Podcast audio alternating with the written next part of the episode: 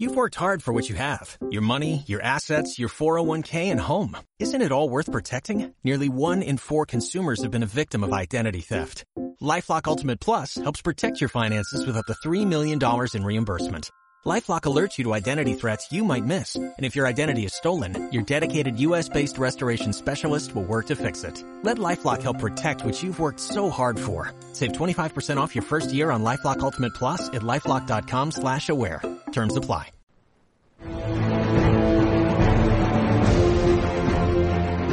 Ni una gota más de sangre hermana, ni una sola gota más de sangre colombiana.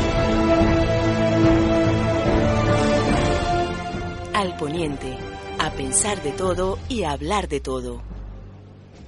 A la FARC y al ELN me dirijo con la esperanza de que me escuchen y de que escuchen el clamor de toda la nación. Me voy a sentar a negociar con la guerrilla en el momento en que esté seguro que es un diálogo útil.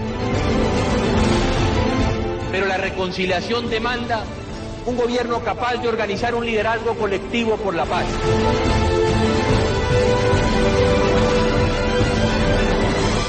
Invito a las FARC a considerar una negociación sencilla, ágil. Nuestro gobierno está listo para la paz.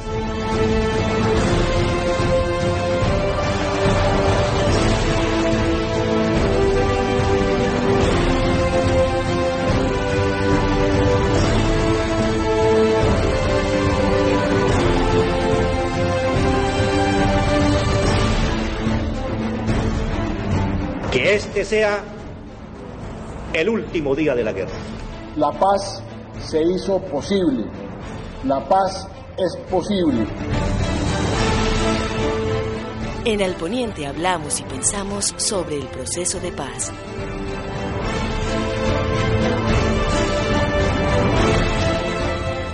Bienvenidos al Poniente Radio. Los saludamos en estos especiales para hablar del proceso de paz en Colombia.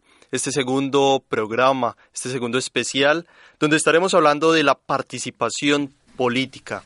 Ese segundo punto de la agenda de negociaciones entre las FARC y el gobierno. Una apertura democrática para la construcción de paz. Saludo en este programa a la mesa de trabajo a Juan David González. Juan David, buen día. Muy buenos días, Andrés, ¿cómo estás? Mucho gusto. Bueno, Juan David, editor político de Al Poniente, y también nos acompaña Santiago Osorio. Santiago, buen día para usted. Buenos días, Andrés, ¿cómo vas? Muy bien. Qué bueno, me alegra. Muchas gracias aquí por recibirnos en este, en este eh, especial de Al Poniente, un programa que nos pone a pensar de todo, definitivamente. Y hoy vamos a tocar un tema muy importante, ¿cierto? Bastante interesante. Y la idea de estos especiales es empezar hablar de esos temas que no se han tocado en la opinión pública, temas bastante importantes y sobre los que tenemos que pensar bastante, sobre estos acuerdos que los colombianos iremos a aprobar o reprobar el próximo 2 de octubre. Arranquemos entonces hablando. De una. ¿Qué temas proponen? ¿Con qué arrancamos? Pues a ver, yo diría que hay que ser claros en algo para poder hablar de, de, de la participación política de las FARC, ¿cierto? Es clave que yo brevemente voy a decir unas cositas, unos datos que me parecen interesantes, y es que en todos los procesos de paz y en todos los acuerdos finales que han surtido a lo largo de Colombia con diversos movimientos armados, digamos que de una u otra manera han surgido garantías para la participación política. Digamos que este es un tema y una cuestión clave que garantiza que esas estructuras militares se desmovilicen y hagan un tránsito hacia la paz. Entonces, si quieren, les puedo referenciar brevemente, por ejemplo, que eso lo hicieron con el M-19, también con el Partido Revolucionario de los Trabajadores, con el Ejército Popular de Liberación, con el movimiento armado Quinlame, con los comandos Ernesto Rojas, con la corriente de renovación socialista, con las milicias populares del pueblo independientes del Valle de Aburrá y Metropolitano, con el Frente Francisco Garín, Garíneca, y con las autodefensas, ¿cierto? Digamos que estos son en Colombia, en grandes rasgos, los grupos con los que el, Estado ha hecho procesos de paz, ¿cierto? Y que digamos que en todos han surgido sistemas y programas de seguridad, reformas electorales y participación política. Entonces digamos que ahorita con el actual proceso de paz no es un desconcierto o no es incierto que este punto sea clave también para que esa estructura militar de la FARC hagan un tránsito hacia la vida política. Sabes, a mí que me parece también muy importante, de hecho, explicar al fin y al cabo cuál es la cuál es la misión de este punto, porque personalmente yo que ya estoy en esa ardua tarea de leerme esas 297 páginas, eh, me he dado cuenta de que cada punto tiene como una finalidad suprema. Yo siempre dije, por ejemplo, que en, la, que, en el punto uno, que era reforma, de reforma rural integral, nosotros podríamos decir que la idea es subsanar esa deuda que el Estado le debe al campesino y al campo colombiano desde hace décadas. Y personalmente creo, Andrés, que con este segundo punto la idea es una apertura democrática que este país ha necesitado también desde hace muchas décadas. Claro, una deuda, una deuda que ya somos de los últimos países en tener esa apertura democrática, podríamos decir. Sí, y de hecho hay una investigación muy interesante. Hay algunos autores que dicen que en esa época del Frente Nacional hubo pequeños movimientos de izquierda y que no es como lo pintan realmente de que eran solo dos partidos y ya. La realidad es que eran solo dos partidos en, gobierno de turno y sí hubo ciertas eh, participaciones de otros movimientos, pero para nadie es una duda que tanto la izquierda como cualquier otro movimiento eh, en contra del gobierno ha sido tremendamente aplastada y no necesariamente con argumentos. Sí, totalmente. Bueno, ustedes también pueden participar, darnos sus opiniones a través de redes sociales, Twitter arroba al poniente y en Facebook también arroba al poniente. Ahí nos encuentran muy fácil para que toquemos algunos puntos de este segundo eh, acuerdo, de este segundo punto del acuerdo con las FARC. No lo alcanzamos a tocar todo en media hora, pero la idea sí es como ir tocando unos unos, unos callitos neurálgicos ahí en ese acuerdo, pero yo creo que hay uno muy importante y es por el que empieza, y es el tema de la oposición. Garantías para la oposición. Yo creo que ese, ese, ese primer ese punto, segundo punto, perdón, lo podemos dividir en, en cuatro puntos para explicarlo. Eh, uno sería el Estatuto de la Oposición, el otro sería el CISEP, es decir, el Sistema Integral eh, de la Seguridad para el Ejercicio de la Política, el segundo punto yo lo considero como eh, garantías para el derecho de asociación y manifestación y el cuarto punto una promoción al pluralismo político. Hay algo ahí aparte que también se podría tocar, que realmente es del tercer punto, pero que yo creo que por la intención esa de la apertura democrática se puede tocar y es todo este tema de la participación política propiamente de las FARC. Todo este tema de curules, de, de, vocerías, de la personería úrica de su partido, las condiciones para el partido, quiénes deben ser las personas que hacen política. Yo creo que podemos tocar, si no nos da el tiempo, ese tema de las FARC, el estatuto de la oposición, y no sé si vos, si vos creas, Juan David, el, el CISEP de pronto. Sí, el CISEP es clave porque digamos que, que es una nueva forma de entender la política en un proceso de desarme y desmovilización y reinserción. Y es un tema neurálgico, ¿cierto? porque digamos que no sabemos este sistema integral de seguridad que proponen las FARC como estructura militar, ¿cierto? Cómo se vaya a articular con las instituciones democráticas del Estado, ¿cierto? A mí ese tema me parece, digamos, un poco neurálgico, ¿cierto? Porque no sabemos cómo va a ser no solo la articulación institucional, sino con la, aparte de eso, cómo va a ser eso dentro del proceso electoral y dentro de unas posibles contiendas electorales, ¿cierto? Que eso creería yo que desfasa un poco los principios democráticos, ¿cierto? Porque si bien Colombia tiene unos esquemas y unas medidas y unas formas de seguridad y de protección de seguridad, eh, este tema en relación a eso me parece un poco crítico por no, no por los antecedentes que tenga la FARC como, como grupo armado, como tal armado que fue, no, sino por cómo eso se va a ver reflejado en la sociedad, ¿cierto? Eso es, digamos que ese tema me parece es crítico por eso. Sí, ese tema es muy importante. Entonces, no sé si les parezca que empecemos hablando propiamente ya de cada punto y empezamos con el de la, de la participación política de las FARC. Claro, por supuesto. Hablemos un poquitico, un contexto, no hay que...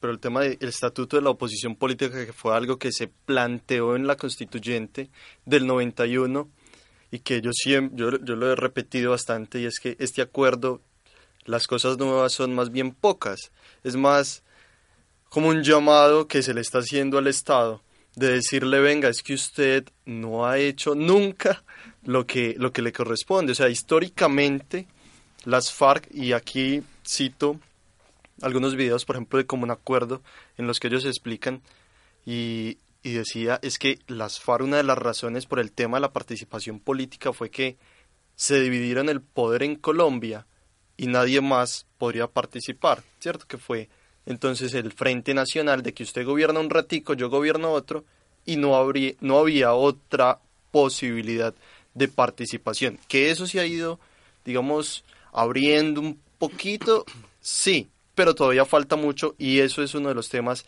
en ese estatuto de la oposición y lo que quieras, lo que pide las FARC hoy y que no solamente hago la claridad, no solamente es para las FARC, es para la ciudadanía en general. Claro, y algo bien curioso de eso es que no solo es en ese punto, es en varios puntos. Por ejemplo, en la reforma rural, rural integral, casi que decirle al Estado, oiga, es que todas las actividades que usted ha dejado de hacer las tiene que empezar a hacer. Esto no es nada nuevo que haya educación, que haya salud, que haya eh, un plan de vías terciarias, que haya un plan de electrificación, todos son llamados. Pero entonces, bueno, yo creería entonces aquí como para explicar brevemente de qué se trata el Estatuto de la Oposición desde un punto de vista jurídico y posteriormente decir cómo van a ser las reglas según, el acuerdo para su establecimiento, es así. Podemos entender el Estatuto de la Oposición como un conjunto de normas que regulan las garantías para que movimientos y partidos políticos que se declaran en contra generalmente de las políticas públicas del gobierno tengan la posibilidad de ejercer esa política sin que sea atropellada. ¿Y atropellada en qué sentido? En mayorías. Porque nosotros sabemos que aquí la democracia necesita, eh, requiere necesariamente una defensa de las minorías. Entonces, eso es lo que es el Estatuto de la Oposición, que nunca hemos logrado tener uno consolidado desde el 91. Ahí llegará la discusión y es qué es oposición en Colombia. Yo creo que ahí viene un tema de, de debate y es quién de verdad hace oposición. Ahí viene... Pero mira, más allá de quién hace oposición o no, digamos que el, el proceso histórico de los partidos políticos en Colombia no permiten decir que han habido una oposición, ¿cierto? Si habláramos de oposición, el país y el discurso político está tan polarizado que el papel de la oposición lo cumplen hoy, por ejemplo, la derecha, ¿cierto? Entonces digamos que la, oposición no es de izquierda o no es de movimientos sociales o no es de reivindicaciones sociales, ¿cierto? El, el papel de la oposición es alguien que hace, digamos, frente al Estado, ¿cierto? Eso es una cosa compleja de entender. Y particularmente, y particularmente, eh, hoy por hoy hay que entender que con esto de la, del estatuto que las FARC proponen, hay un tema que a mí sí me parece neurálgico, ¿cierto? Es que ya hay de por sí una estructura política que ya permite esa representación de esa oposición, de esa minoría que son las FARC, ¿cierto? y eso lo dejan ver claramente ellos dentro del acuerdo, que es Marcha Patriótica, el Congreso de los Pueblos y unos delegados que van a determinar por las FARC, ¿cierto? Digamos que ya es una estructura política que ellos tienen, porque ellos están eliminando, y no es incierto, porque ellos ya están en preconcentración, ellos ya su estructura militar la están desmontando, pero están reorganizando su estructura política, ellos no están renunciando a la lucha del poder están reorganizando su forma de entender la lucha del poder. Y el gobierno nacional, eh, pues en cabeza del presidente Juan Manuel Santos, lo que hizo fue darles una salida digna a la estructura, porque son unas milicias que estaban derrotadas militarmente, les dio una salida digna desde otro aspecto. Y eso digamos que hace que hoy por hoy eh, esas minorías de las FARC no sean tan minorías, sino que se están legitimando de una u otra forma. A mí me parece que eso es muy, ese, ese punto de vista político es muy importante, pero también hay que ser muy claros. Empezamos esta discusión diciendo entonces quién sería la oposición, y para eso hay una respuesta en que está en el acuerdo. La respuesta directa es que el acuerdo diferencia dos tipos de grupos, dos tipos de conjuntos de personas. Uno sería aquellos partidos o movimientos que dentro del mismo sistema político de representación hagan una oposición directa al gobierno, una oposición general. Y la otra sería como un conjunto de movimientos, organizaciones o partidos que se declaran simplemente en contra de una política pública en general, una específica. El estatuto de la oposición aplica para los primeros, porque como están en un sistema político y están en contra general, en generalidad, del, del, del gobierno como tal, ese sería el, conjunto de individuos a los que se le aplica el estatuto de la oposición. Y ahora bien, ¿cómo se hace entonces este estatuto? Es muy sencillo. Se va a abrir una comisión, una especie de mesa especial de conversación en las que, que, será, que estará integrada por partidos y movimientos políticos que en este momento tengan personería jurídica. ¿Eso qué quiere decir, por ejemplo? Que el movimiento Creemos, que todavía no tiene personería jurídica, no puede ser incluido en ese tipo de, de mesas. Sin embargo, eh, también habrá un llamado especial a otros movimientos que por su necesaria representación en la, mesa tendrán que estar. Por obvias razones, aquí está las FARC, con dos voceros. También va a estar eh, un grupo que se llama Marcha Patriótica, obviamente, y otro que sería el Congreso de los Pueblos. Entre estos van a ser entonces un, una serie de, ¿cómo se dice? Como de planeaciones, y estas planeaciones se las enviarán al gobierno para que este, a los tres meses siguientes, como máximo, eh, envíe, envíe al Congreso un proyecto de ley que entonces, posteriormente, en cuatro debates en el procedimiento legislativo especial para la paz con el Estatuto de la Oposición. Y ese es el procedimiento del acuerdo. Eh, bueno, no sé si quieren que continuemos con la participación política de las FARC. Sí, un tema bastante polémico, pero que pues no, no, es, no es tan polémico como podría haber sido. Es una de esas venas rotas que la gente utiliza para pregonar el sí o el no. Entonces, sí es, sí es un punto crítico, creo yo.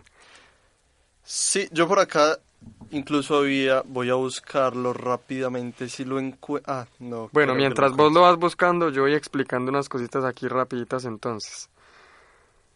En el punto 3 del acuerdo, se acordó que las FARC iba, iba a surgir como, como movimiento político una vez haya terminado el proceso de desarme.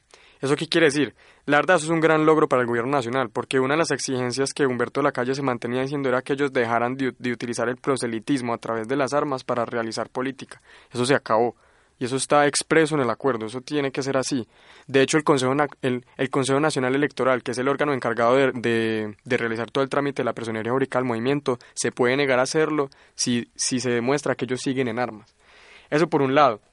Esta solicitud hará entonces que las FARC surja como, como movimiento político.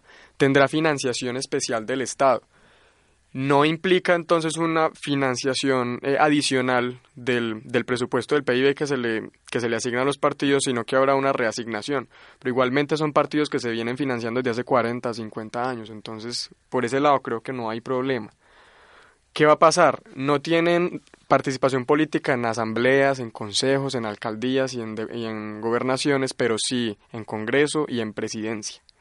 Tienen la posibilidad de lanzar candidatos ¿Cómo son estos candidatos? Esta es una discusión muy interesante porque ni yo, que estoy estudiando Derecho y que ya estoy que me gradúo, logro entenderlo bien. ¿Cómo es? Muchas personas dicen que cualquier, que, cualquier sujeto podrá entrar a la política. Realmente yo creo que eso no es así, es por una cuestión aquí. El acuerdo como tal dice que... Al micrófono, por favor, Santiago. El acuerdo como tal, qué pena, dice que eh, cuando surjan como, como movimiento político, este movimiento tendrá que cumplir con todas las garantías, eh, digo, cumplir con todas las obligaciones que se establecen en el orden constitucional. ¿Esto qué quiere decir? Evidentemente, desde el orden constitucional, el artículo 179 de la Constitución dice que un candidato no debe ser aquel que sea condenado por delitos eh, que tengan pena privativa de la libertad, excepto políticos y culposos. Yo creo que en estos políticos podemos meter a los amnistiables. Eh, por otro lado, también otra parte del acuerdo dice que el Estado solo financiará la, la candidatura de uno de esos candidatos si este candidato cumple los requisitos de la ley. Me queda la duda, realmente no sé. Me queda la duda de si entonces solo las personas que a través de la Jurisdicción Especial para la Paz sean amnistiadas o no hayan alguna vez eh, cometido un delito de lesa humanidad, etcétera, sean los que puedan participar en política o si todos van a ser. Realmente no lo creo porque la Constitución lo prohíbe como tal. Pero bueno, eso por un lado. Las curules entonces, tema ahí que creo que es el más complicado de todos. Antes de 2018, que serían todos los 180 días del procedimiento legislativo especial para la paz, habrá tres y tres en Cámara y en Senado, solo voceros. ¿Qué quiere decir eso? No son curules en tanto una curul jurídicamente es un puesto que permite generar una votación en un debate en, un proyecto normativo. Esto solo esto estará muy limitado en caso porque porque solo puede ser utilizado para este tipo de, de procedimiento. Posteriormente, como ustedes sabrán, desde el 2018 hasta el 2026 tienen garantizados como mínimo cinco curules en Senado y en Cámara. Si consiguen más, se las dan. Si consiguen menos, les dan las cinco. Y realmente, como estaba diciendo yo, creo que solo las personas que no sean condenadas a estos delitos podrán participar en política. No sé ustedes qué opinan en este punto, que es como el más importante. Pues, a ver, mira, el tema de el tema de la participación política, digamos que jurídicamente uno podría decir que hay unas garantías constitucionales, ¿cierto?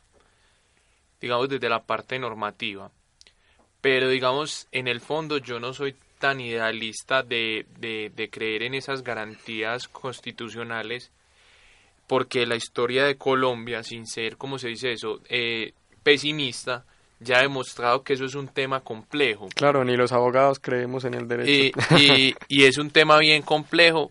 Parto de algo con lo que iniciaste reflexionando, que, que en el caso, digamos, de, de las FARC y de ellos, el, Consejo Nacional Electoral tiene la potestad o la facultad de, negarles a su movimiento la personería jurídica, ¿cierto? Sí. Digamos que eh, con el con el tema con el tema nacional hay una cosa bien bien compleja de entender y es que si ustedes miramos y ponemos como un ejemplo y ponemos como ejemplo lo que pasó con con la con la marcha, con la, eh, con la, con la UP, ¿cierto? Ya vimos que la FARC y otros movimientos siguieron manejando la combinación de todas las formas de lucha, ¿cierto? Digamos que ellos ahorita están montando una estructura militar, eso no es, eso no es una, una falacia, no podemos ser mentirosos en ese, en ese punto, hay que reconocerle eso a la FARC, ¿cierto? pero hasta qué punto lo que ellos van a hacer si es realmente así y no van a seguir manejando esa combinación, ¿cierto? Eso es muy cierto, pero igual... Y e, eso como un primer punto, con relación a lo que decía, ¿cierto? Yo en ese punto soy todavía incierto, soy escéptico, no soy muy creyente de ellos, ¿cierto? Pero escéptico en qué, en qué, en, qué idea... En, en, el, en el punto en que ellos no creo que vayan a renunciar a esa forma de combinación de, de lucha, ¿cierto? O sea, yo creo que las FARC en el fondo van a seguir manejando una estructura militar de combinación de formas de lucha y una estructura política. Yo en ese punto no creo que ellos desmonten toda la estructura militar, y más porque ellos tienen la red de apoyo al terrorismo y tienen el Partido Comunista Clandestino. Pero yo, yo también, y ya no desde el punto de vista jurídico, sino también político, creería que eso es muy poco probable, porque realmente el mismo el mismo escenario que estamos viendo en este momento es tanto una desmantelación de la, de la, del, de, los grupos al margen de la ley de las FARC como tal y una incrementación de las Fuerzas Armadas, porque no es cierto eso de que las Fuerzas Armadas se están debilitando. No, de hecho, La, la estructura militar de las FARC se está desmontando. Eso, eso no es un, una, eso no es falso. Además de que la ONU puede, en, en, en, ese caso específico, estar revisando el punto. Pero, pero para terminar, si bien eso es cierto, tenemos que ser críticos en algo. Vamos a borrar es la marca FARC de la historia. Las FARC como grupo, como actor armado. La de FARC. Pero, hmm. pero no vamos el, el movimiento y lo que ellos pretenden consolidar en el tiempo, que es una lucha de poder, no va a desaparecer. En eso hay que ser claros. Totalmente. Bueno, también vamos a darle la bienvenida a esta mesa. Eh, nos acompaña el senador Antonio Navarro Wolf. Senador, muy buen día para usted. Bueno, se nos fue. Ya vamos a volver a intentar tener comunicación con... Con el senador. Con el senador. Para que también él, eh, como, como una persona, como una persona que ha estado también trabajando eh, en este tema, nos pueda dar algunas claridades. Senador, buen día para usted. Buenas tardes, ¿cómo le Muy bien, Qué gusto poder tenerlo aquí eh, con nosotros para hablar un poquito sobre el tema de participación política en los acuerdos de las FARC. ¿Cómo no? Bueno, por aquí habían algunas dudas ahorita y la idea también es que el senador nos ayude a entender un poquito este tema de los acuerdos frente a participación política. Senador, muy buenas tardes. Mi nombre es Juan David González. Yo tengo dos dudas puntuales y no sé si a partir del proceso y de la historia que usted ha vivido y de lo que usted ha vivido políticamente y de lo que es hoy el proceso que vive con las FARC, sabemos y no es incierto que los acuerdos de La Habana van a quedar de una u otra manera en rango constitucional dentro de, la, de, de, nuestra carta, ¿cierto? ¿Creería usted o qué pensaría usted que, qué tan posible o es factible que en un año o dos años, a partir de, de eso que estamos viviendo hoy como proceso histórico, tengamos que vivir nuevamente una reforma constitucional? ¿Eso es posible o es un escenario muy incierto o es una, una teoría muy descabellada? Bueno, primero de todo, decirles a todos ustedes, eh, además de las buenas tardes, que el corazón de un acuerdo de paz negociado es que un grupo armado que se desarma de modo verificable, una vez desarmado, puede hacer política. Ese es el corazón, esas son las dos patas básicas de un acuerdo de paz. La mayor concesión que hace grupo armado, digamos, es desarmarse y la mayor concesión que le hace el Estado es permitirle participar en política. Eso eh, así ha sido en toda la historia de Colombia a lo largo de los eh, muchos procesos de paz que ha habido aquí y así ha sido en el mundo entero eh, en los procesos frente a conflictos internos. Frente a la posibilidad de una asamblea constituyente, que es lo que se ha planteado, yo diría que no es necesaria una asamblea constituyente, por lo menos por ahora una asamblea constituyente es para hacer una nueva constitución y una nueva constitución no se necesita, se pueden necesitar reformas a la actual constitución, sin duda alguna.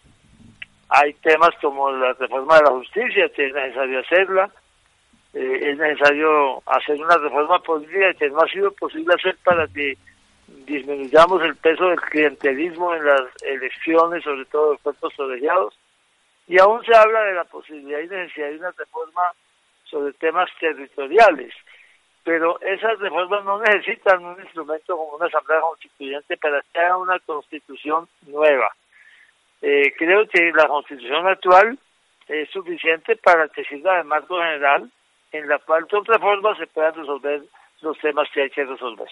Claro, y precisamente una de las exigencias de las FARC mucho tiempo siempre fue esta idea de la Asamblea Nacional Constituyente pero es muy importante eso que dice senador. Realmente yo también tengo una pregunta y es ¿qué expectativa tiene usted sobre el estatuto de la oposición que eventualmente podría surgir a partir de esta idea del punto 2? Está muy bajito el sonido. Sí, ya estamos Sí, vuelvo a preguntar. Eh, sí, qué pena. Estaba preguntando cuál sería, senador, su expectativa respecto del el posible estatuto de la oposición que pueda surgir en este procedimiento legislativo especial para la paz. el estatuto de la oposición es una una norma constitucional. Dice que debe haber un estatuto de la oposición en la Constitución y no ha habido estatuto de la oposición claro, desde el por 26 años. Lo que pasa es que la oposición, por supuesto, no son solo las FARC. Aquí hay oposición, en este frente a ese gobierno, hay oposición clara del pueblo democrático, hay oposición del centro democrático. Claro. De alguna manera hay una oposición también de la Alianza Verde. Eh, entonces, eh, el estatuto de la oposición sería para toda la oposición. Es un tema que hay que discutir en ese marco donde todos los sectores de oposición tengan voz y voto para aplicar la constitución del 91. No es solamente y ni mucho menos solo para las FARC. Claro, y desde su visión del Congreso, ¿creería entonces usted que por fin vamos a tener estatuto de la oposición? Hola. Sí. Aló, eh, se, me va, la señal, está muy bajita y casi no lo oyo. Qué pena. Eh, no, es una simple pregunta y es si usted realmente cree que por fin vamos a tener un estatuto de la oposición. Eso se me, se me entrecorta. Qué pena, hombre, me dejan ustedes. Bueno, vamos a volver a intentar entonces. Ya nos escucha mejor. No se preocupe, muchas gracias. Ya nos escucha A usted lo escucho mejor, pero la pregunta me la gente como muy lejos y no la escucho. Listo, voy entonces a hacerle yo eh, la pregunta. Y Santiago pregunta sobre si esta vez, y aunque está dentro de los acuerdos, si vamos a llegar a ese punto en el que planean las FARC llegar a un, a un estatuto de la oposición. Estatuto de la oposición. Sí, yo supongo que sí, pero repito, en ese momento la oposición más numerosa que hay en el Congreso es del Centro Democrático, no no es del Polo nosotros. El Centro Democrático tiene el 20% del Congreso en clara oposición al gobierno, el Polo son 5%, nosotros los de Alianza Verde, eh, digamos un 5% más. Eh, las FARC, pues no sabemos qué tamaño tenga ya en términos electorales y, con eh, después de ir a, a unas elecciones de Senado. En todo caso, va a tener cinco senadores, por lo cual, le repito, el tema de la oposición y del estatuto de la oposición tiene que ser eh, discutido y acordado con todas las fuerzas de oposición. Claro, ojalá podamos tener un estatuto de la oposición. Senador, para terminar, yo quisiera eh, hacerle una pregunta que también es algo que ha entregado a muchas personas que estamos, no estamos dentro de esa esfera política del Congreso y que tampoco hemos vivido de una manera directa el conflicto, y es que implicaciones políticas y jurídicas en un eventual contienda electoral podría traer el sistema integral de seguridad que se prevé como unas garantías para el ejercicio de la política, ese sistema integral que proponen las FARC en ese punto 2 de los acuerdos. Bueno, no, hay que hacer, hay que pensar en una... En, lo que no podemos en Colombia es que nos pase lo que pasó en El Salvador. Claro, jamás. En El Salvador eh, firmaron los acuerdos de paz en el FMLN, desmontaron la policía y organizaron una nueva policía nacional y de, disminuyeron de manera muy importante el tamaño del ejército. ¿Cuál fue el efecto de todo eso? El efecto de todo eso fue que el Estado se debilitó y la delincuencia común se fortaleció. Hoy en El Salvador el tema de las maras y la inseguridad ciudadana es un tema que cogió una ventaja muy grande y el Estado en su momento no pudo responder adecuadamente. Aquí se necesita un sistema de seguridad para muchas cosas. En primer lugar, para que bandas criminales no reemplacen a las FARC en muchas regiones del país. Eh, en segundo lugar, para que el Estado pueda seguir cumpliendo con su obligación de brindar seguridad. Las FARC no van a ser parte de ese sistema de seguridad ni de ese sistema integral de seguridad. Eso le corresponde totalmente al Estado.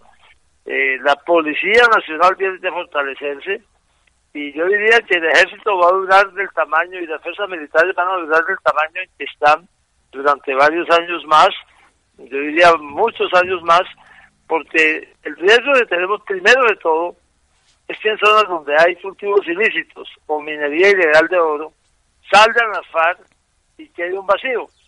Si ese vacío no lo llena el Estado con sus fuerzas de seguridad y con un esquema y un, eh, una estrategia integral de seguridad, pero además con presencia del Estado civil, con inversión social, con bienes públicos, con desarrollo rural, con un programa de transformación de la economía ilegal en economía legal, simplemente otro grupo armado va a ocupar el espacio del que salió y eh, pues daremos la vuelta y salimos de un grupo armado y nos llegan otros.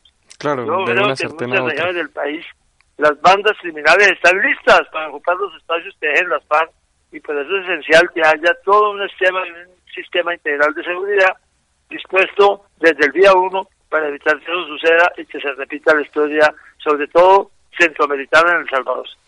Muy bien, senador, usted ahí tocaba y dos temas muy importantes y que ahí surge una pregunta y es, queda claro entonces que las FARC no van a entrar a ser parte de las fuerzas militares de Colombia, uno, que usted lo mencionaba ahorita, y dos, eh, hablando del tema de la participación de las curules dentro del Congreso, dentro del Senado, eh, se ha empezado a decidir o se ha dicho ya por parte de algunos sectores que las FARC van a tener 26 curules. ¿Por qué dicen eso? ¿Usted cómo, cómo analiza? Bueno, no van a entrar a ser parte ni de las fuerzas militares ni de la policía. Van a tener unos bastantes eh, miembros de la FARC en la Unidad Nacional de Protección, que representa servicio de escoltas. ¿Para qué? Para escoltar a los comandantes de las FARC, una vez se desarmen. Esa Unidad Nacional de Protección es una unidad civil y, como le digo, no hace parte ni de la policía ni de las fuerzas militares y la única función que tiene es prestar servicio de escoltas. Se ha avanzado mucho en eso de los escoltas en el país. Hoy toda la gente está escoltada puede decidir quién lo escolta y quién no, que así se evitan los problemas que hubo en los años 80 y 90 cuando jefes de escolta, como el jefe de escolta de Luis Carlos de Adán o de Carlos Pizarro, terminaron al servicio del cartel de Medellín y fueron fundamentales en los atentados se les costaron la vida a ese par de figuras públicas tan importantes. Hoy todos los protegidos pueden decir, este señor no me lo mande de escolta, este sí me lo mande de escolta. Entonces va a haber escoltas para los jefes de las FARC escogidos por ellos mismos de sus propias filas, pero no van a ser parte ni del ejército, ni de la Fuerza Aérea, ni de la Armada, ni de la Policía Nacional, porque esas fuerzas no van a tener ningún ex guerrillero. Sobre las curules, eh, las FARC van a ir a elecciones en el 2018 y van a sacar un número determinado de senadores y de representantes de acuerdo a la votación que consiga. Si ese número es menor de 5, les dan la opción por dos periodos de que lleguen hasta 5.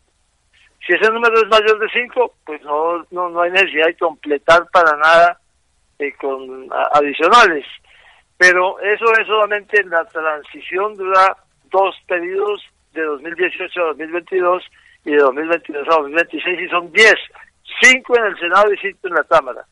Los que van a ser elegidos en las instituciones especiales territoriales tengan la seguridad de que no van a ser miembros de la FARC. Esto para la institución especial de minorías indígenas, son indígenas, o la de afrocolombianos se terminó en manos de grupos como el de eh, Yair. Y vea, yo le digo, por los que conozco territorios eh, marginales, porque fui gobernador de Nariño, que en muchas de esas regiones campesinas, los campesinos van a votar por independientes, por candidatos independientes. Acaba de haber una elección de Junta de Acción Comunal hace dos semanas en el municipio de La Macarena, en el Meta. Ahí van a ser la décima conferencia donde la en La Macarena y se presentaron dos listas, una lista apoyada por los amigos de las FARC y una lista independiente. Y la lista independiente sacó cinco veces más votos que la de los amigos de las FARC, en el mismo territorio donde van a ser la décima conferencia. Entonces, tenga la seguridad que esas eh, circunscripciones no son para las FARC, sino que van a ser seguramente en muchos casos para grupos eh, regionales independientes, como en el caso de la Magdalena. Muy bien, senador. Para terminar ya entonces una pregunta corta con una respuesta corta. Eh, finalmente, hay también un temor uh, o una especulación en relación con lo que ha pasado con las FARC que se cree que se puede volver a recaer o puede volver a suceder en lo que pasó con Carlos Pizarro y toda esta y todo esta y todos estos grupos que se desmovilizaron. ¿Cree usted en un escenario así o es más positivista que a, partir de lo que está pasando eh, si hay unas garantías para proteger al, al secretariado y a todas las estructuras que están haciendo ese tránsito? Vea, a Carlos Pizarro lo mataron por ser candidato presidencial, como mataron a Bernardo Jaramillo y a Luis Carlos Garal en el mismo periodo electoral. Yo heredé esa candidatura, yo fui el candidato presidencial de la Alianza Democrática M19 heredando la candidatura de Pizarro. Y cuando pasó la campaña, las amenazas disminuyeron considerablemente. Durante el mes y medio que me tocó a mí de campaña, las amenazas eran tremendas y yo tuve que hacer toda esa campaña encerrado en una casa sin salir ni una sola vez a la calle porque me mataban. O sea, sí fue porque querían sabotear las elecciones. Y debo decir que después de eso, al M19 le han respetado la vida y lo han dejado hacer política y lo han dejado hacer. Nosotros, por supuesto, también hemos cumplido totalmente nuestros compromisos. Pero yo sí creo que así no se va a repetir lo de los magnicidios de hace unos años con los comandantes de la FARC. Claro, y también esperemos que no nos pase la de la UP. Totalmente. Senador, muchísimas gracias por acompañarnos en Al Poniente Radio. Eh, un senador bastante, con una opinión bastante valiosa en este momento y en este punto trascendental, porque el senador Antonio Navarro Wolf eh, es un es militante del M19 y además fue de las personas que impulsó la constituyente del 91. Senador, muchísimas gracias y un feliz día para usted. Muchísimas gracias. Me voy a decir una última cosa. Claro. Votar el sí por el plebiscito no es votar por la FARC. Yo les dije a ellos allá en La Habana, en, en octubre del año pasado que estuvimos, yo me hago romper la pierna buena porque ustedes puedan ser candidatos, pero cuando sean candidatos yo no voto por ustedes porque no me han convencido. Totalmente de, acuerdo. Que quede claro que una cosa es que se firme la paz y otra cosa por el fin del conflicto y otra cosa es que nosotros vamos a votar por ellos o no votar en las elecciones subsiguientes. Quería dejar esa claridad para que no haya confusiones. Muchísimas gracias. A usted, muchísimas gracias por acompañarnos. Bueno, cerramos este programa eh, bastante interesante. Quedan muchos temas que seguro seguiremos debatiendo a través de las redes sociales, a través de www.alponiente.com para que ustedes nos sigan, nos lean, conversemos y debatamos sobre estos espacios. Para cerrar entonces unas conclusiones generales de este programa. Juan, Santiago. Eh, no, excelente porque ¿quién mejor que darnos respuestas claras, verdaderas, concisas desde la experiencia y desde lo que vive todos los días en el Congreso, en la escena nacional, en los territorios, en las regiones, que comparte con las personas, que va a lugares apartados. Creo que es unas reflexiones totalmente valiosísimas y nos ayudan a tener otra dimensión de lo que son los acuerdos de paz y lo que es el punto de participación política. Porque ¿quién creo que un legitimador digno para decirnos qué es lo correctamente político y que es una visión totalmente acertada. Creo que es una visión totalmente acertada y, y no es una visión que yerra y que, digamos, de una u otra manera nos dé unas, como dirían algunos, una polarización. No, creo que es una visión muy, muy correcta y muy acertada y creo que compagina y está en concordancia con lo que veníamos hablando. Claro, y no solo un senador, sino también un ex militante de un grupo al margen de la ley. Yo creo que eso le da mucho más peso a su, a su argumento. Claro, nos, demuestra, nos demuestra ahí que quien tenga ideas diferentes... es posible, es posible, es posible claro. Yo, yo quería tocar un tema rapidísimo antes de que terminemos y es esto que han dicho tanto de esas 26 curules de las FARC. Realmente esas otras 16, como decía él, yo quisiera agregar, no solo son para indígenas, para afrodescendientes, sino también para las víctimas. Yo creo que esas son las, las circunscripciones de las víctimas, esas son. ¿Por qué? Porque esas circunscripciones se abren en los municipios más afectados del conflicto armado. Entonces podríamos decir que realmente estas circunscripciones de paz solo son para estas personas. Y de hecho el acuerdo dice que, una, que, que un partido que ya tenga eh, personería jurídica no podrá, además, presentar otros si ya tiene representantes en el Congreso. Entonces ese punto es muy importante, ojalá podamos volver a tocarlo posteriormente.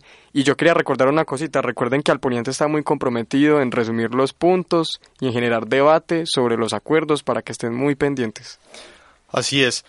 Recomendado de la semana, el más leído hasta el momento, 10 razones para votar sí al acuerdo final de paz en el plebiscito. Ese es el más leído en el poniente esta semana. Y de hecho quisiera decir qué pena de una gran profesora, y no solo profesora, sino maestra, una gran, un gran ser humano, profesora mía de la universidad, Gloria María Gallego García. Espero algún día poderla traer aquí al programa. Claro que sí, profesora de la Universidad EAFIT.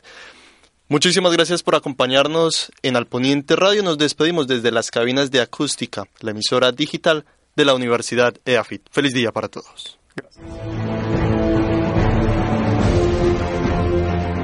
Ni una gota más de sangre hermana, ni una sola gota más de sangre colombiana.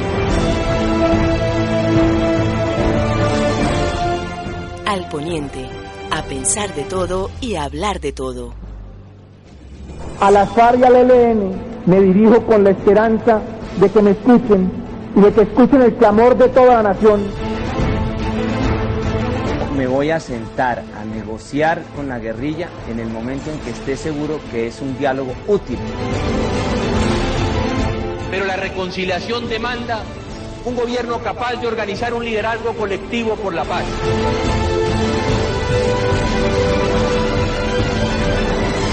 Invito a las FARC a considerar una negociación sencilla, ágil.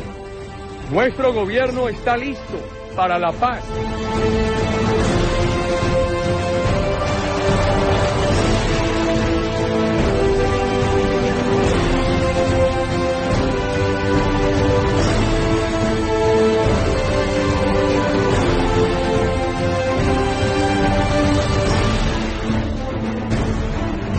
Que este sea el último día de la guerra. La paz se hizo posible. La paz es posible. En Al Poniente hablamos y pensamos sobre el proceso de paz.